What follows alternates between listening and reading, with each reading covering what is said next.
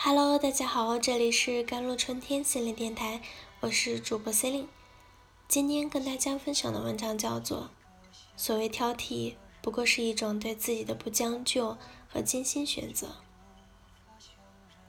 生活中总有一些人很是挑剔，对自己挑剔，也对别人挑剔。比如我的朋友安，我和安几年前在一次咖啡课上熟识，起初只觉得她很美。身材高挑且管理得当，一看就是长期锻炼的结果。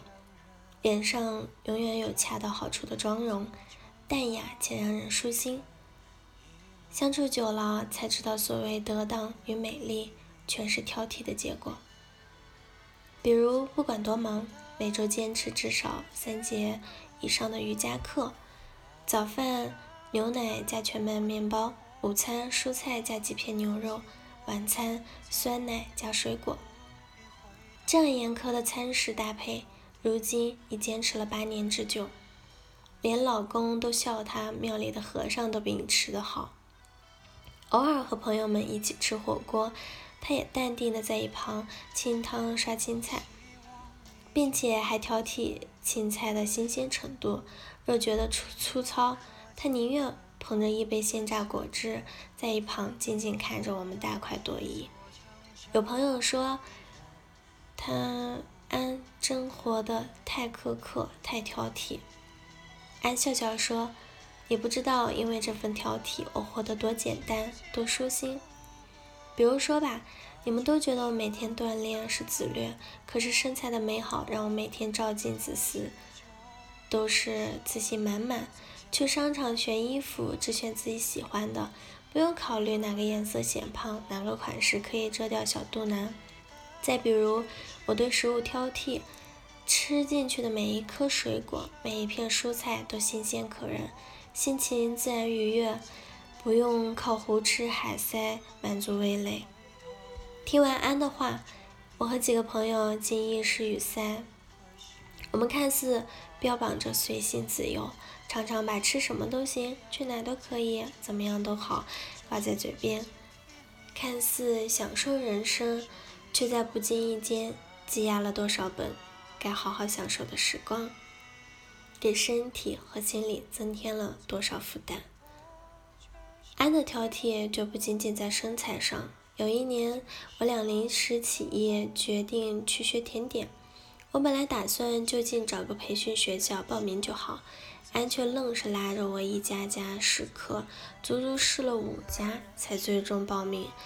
我不解，安却说，一旦决定报名，在这里要花费时间很长，选用材料决定做好了，做好的甜点是否可口，环境是否宽敞舒服，决定了我们在这里学习的心情。我们虽然试了五家，但保证了未来几个月学习进过程的成愉悦。你说值不值？听安这一说，我心生佩服。所谓挑剔，也不过是一种对自己的不将就和精心选择。事实上，正如安所愿，我们后来的甜点课老师风趣可爱，学校用料讲究，环境优雅，我们在那里的每一次课都异常的享受。生活中见过了太多不挑剔的人。买衣服，匆匆到店里，连试都懒得试，便买单带走。美曰其名，我不在意穿什么都行。可是明明在每一次穿衣出门的时候，都在镜子前照了又照，那些当时随便购物的衣服，怎么看都不顺眼。每穿几次，便在衣柜里要长久搁置，甚至连找工作这样的大事也可以凑合，怎样都好，懒得找。这样随意应对。朋友懒月换工作的时候，因为上一份工作的不满意，她总找我们吐槽，所以这一次闺蜜都建议她多看几家，看好了再决定。没想到离职不到一个星期，她便通知我们工作搞定。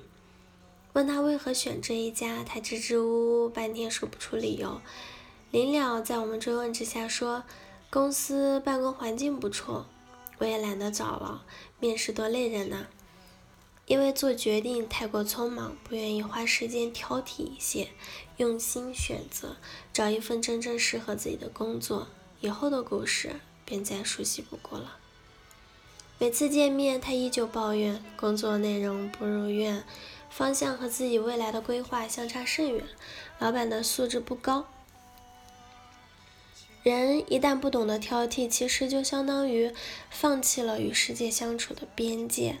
对所有好的、坏的都一并履行放行，或许是想用随便都可以来显示自己的随和，但是因为这种不懂拒绝，却被那些原本不喜欢、没有乐趣、没有意义的事情侵占了太多的时间和精力。一生很长又很短。能选择自己喜欢的事情深耕，选择自己喜欢的人深爱，已是不易。哪有那么多时间浪费在无谓的人与事上呢？想到一位长辈说过，有些人就是因为不肯在每次选择时多花些功夫，所以一辈子都在做选择。想到朋友越和诸多不挑剔的人，觉得这句话实在贴切有理。好了，以上就是今天的节目内容了。咨询请加微信公众号“指 LCT 幺零零幺”或者添加我的手机微信号幺三八二二七幺八九九五，我是 c e l i n e 我们下期节目再见。